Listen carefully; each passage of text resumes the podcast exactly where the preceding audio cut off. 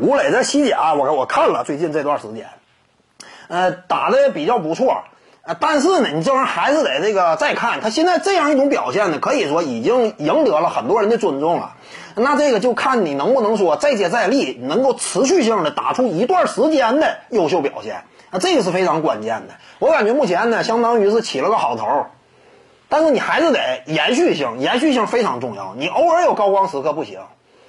但是还是那句话嘛，对于吴磊啊、周琦呀啊这种这个呃资深在海外呃顶尖联赛效力的球员呢，那你就是给予更多的这个包容，呃从积极的一面看问题，你别老总总挑刺儿。说白了，我感觉啊，你像吴磊、周琦啊这个顶尖的球员，国内球员当中绝对数一数二的。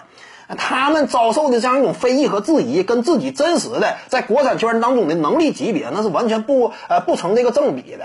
这么强力的两位球员，但你看遭受了多少指责呢？你比如说，在目前的男篮队伍当当中，说周琦这个不行那个不行的，但是呢，说白了，目前男篮呢当打之年，在 NBA 混过的那就只有周琦。你说他能力差呀？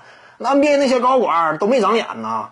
那是不现实的。周琦实质意义上来讲，他是目前这支男篮队伍当中最重要的一位球员。因为易建联嘛，我们也清楚，呃，真实年纪这块呢，他虽然说有一定的这个呃各说各有理啊，但是呢，我们也清楚他不是特别年轻了。赛场之上攻守两端呢，可能说作用啊，呃，不像当初那会儿那么突出了。呃，进攻端这块攻坚呢，呃，有些乏力，有时候呢，并不像当初那么强力。防守端这块呢，他巅峰期也不是一个篮下大闸嘛。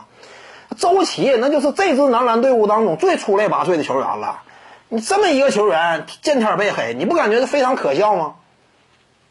人家实力在那个级别，这个吴磊也一样，打出好的表现，这非常值得高兴的。你打得好，你还说三道四。